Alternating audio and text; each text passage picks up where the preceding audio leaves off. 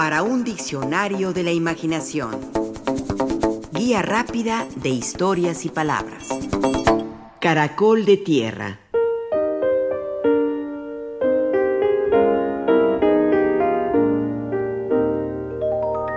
À l'enterrement d'une feuille morte, deux escargots s'en vont. Ils ont Al entierro de una hoja seca se van dos caracoles. Tienen la concha oscura, crespón llevan de moño. Bajo los arreboles se fueron sin premura, una tarde de otoño. Cuando llegaron era, ¡ay, ya la primavera! Todas las hojas secas habían resucitado y cada caracol se sintió muy frustrado.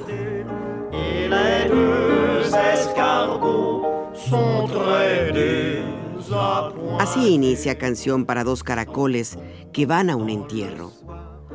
Un muy conocido poema, también hecho canción, del francés Jacques Prévert.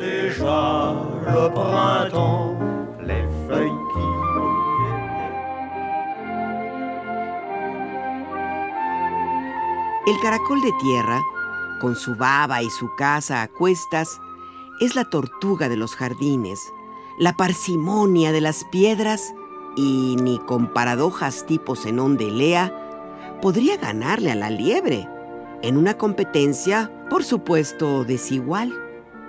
No le importa. No es que sea flojo, sino solo lento. Aún así, su actividad nocturna puede ser increíble e impensable. Así lo demuestran los hilillos plateados de baba que deja a su paso, señales inequívocas de una incansable actividad. Es un gasterópodo, de aspecto tal vez indeseable, pero interesante. Y ni tan indeseable, que ya se ve que de la cocina francesa o española nos llegan platillos hechos con caracoles, caracoles a la bordalesa, un risotto de caracoles con hongos asiáticos, caracoles a la bourguignon, solo por mencionar algunas delicateces culinarias. Se trata de un manjar nutritivo, pues su carne es rica en hierro, calcio, magnesio, yodo, zinc y cobre. Su baba, se afirma, es buena para la piel, en especial para cicatrices y para la lozanía. La leyenda urbana insiste en creer que los caracoles que nos comemos son de panteón, pero aunque así fuera, es un platillo gourmet para paladares muy exigentes, entrenados y exquisitos. En la Ciudad de México, por muchas décadas, una conocida cantina, La Flor de Valencia, ofrecía los jueves unos ricos caracoles de botana, sacados de su concha a fuerza de palillos y de antojo.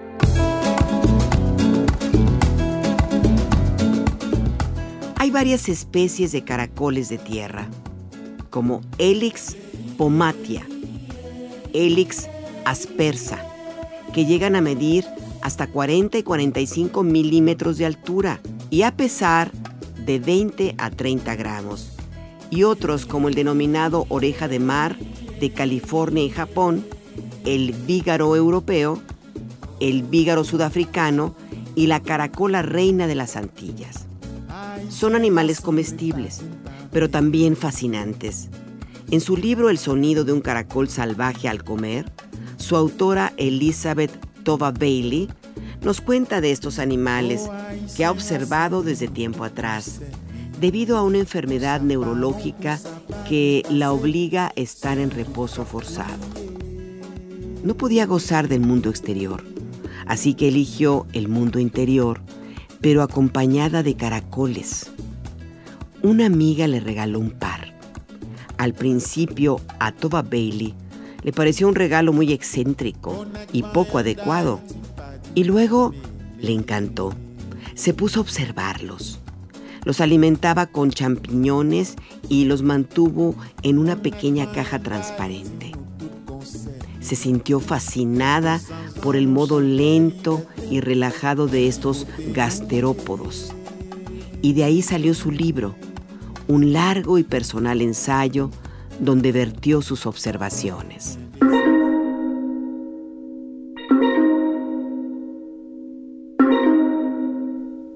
Elizabeth Toba Bailey escribió en su libro.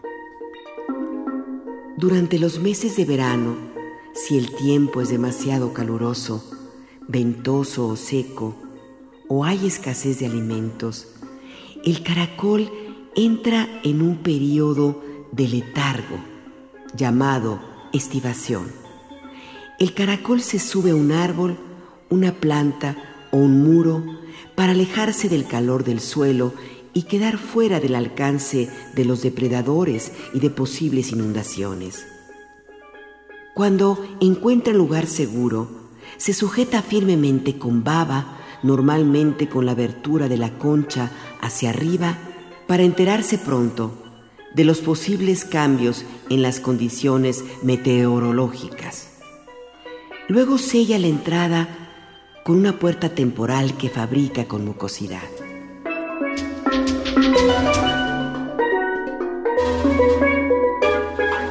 A esa puerta se le llama epifragma y lo protege del clima y de insectos intrusos.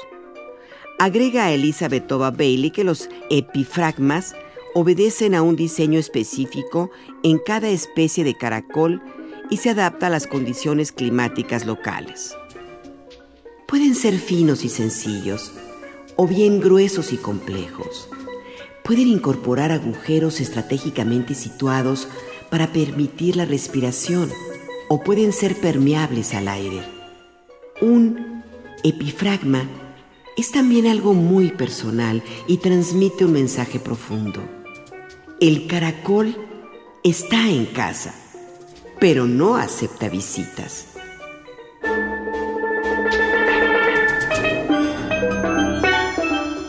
Aquí habría que recordar que Hans Christian Andersen, en su cuento El caracol y el rosal, publicado en 1891, hace decir a su protagonista, Me recojo en mi interior y en él voy a quedarme. El mundo no me interesa. Y con estas palabras, el caracol se metió dentro de su casa y la selló.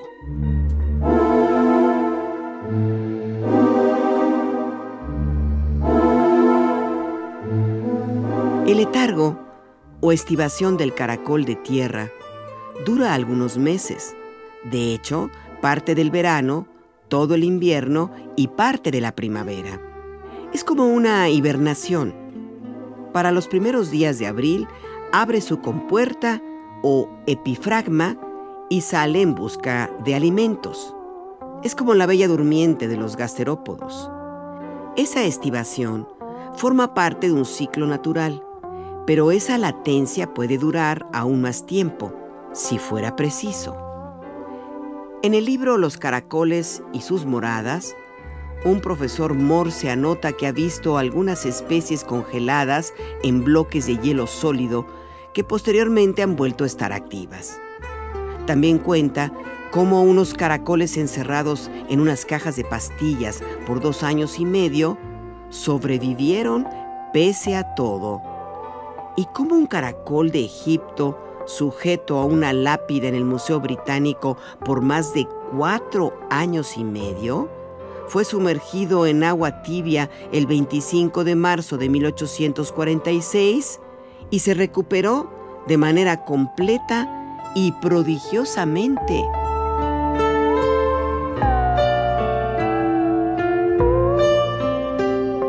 La lentitud del caracol lo salva de depredadores que reaccionan con el movimiento. Su concha, además de su casa, es su protección, pues encerrarse en ella implica lo mismo que puede estar, pero al mismo tiempo no. Esta misma concha lo puede camuflar del color del entorno y la baba lo aleja de intrusos indeseables como arañas u otros insectos.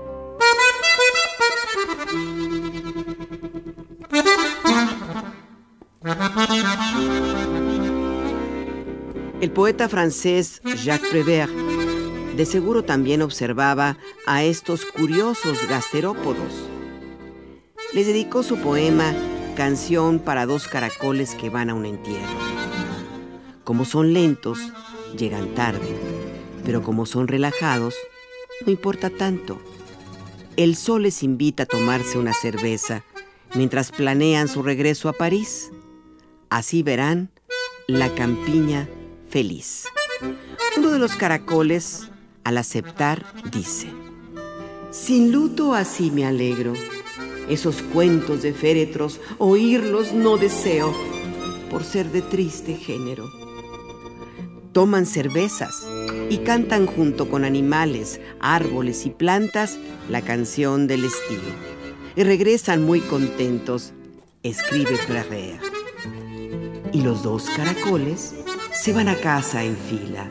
Se van sin desencanto. Dichosos los alcoholes. Como bebieron tanto, vacilan un poquito. Desde el cielo infinito, la luna los vigila.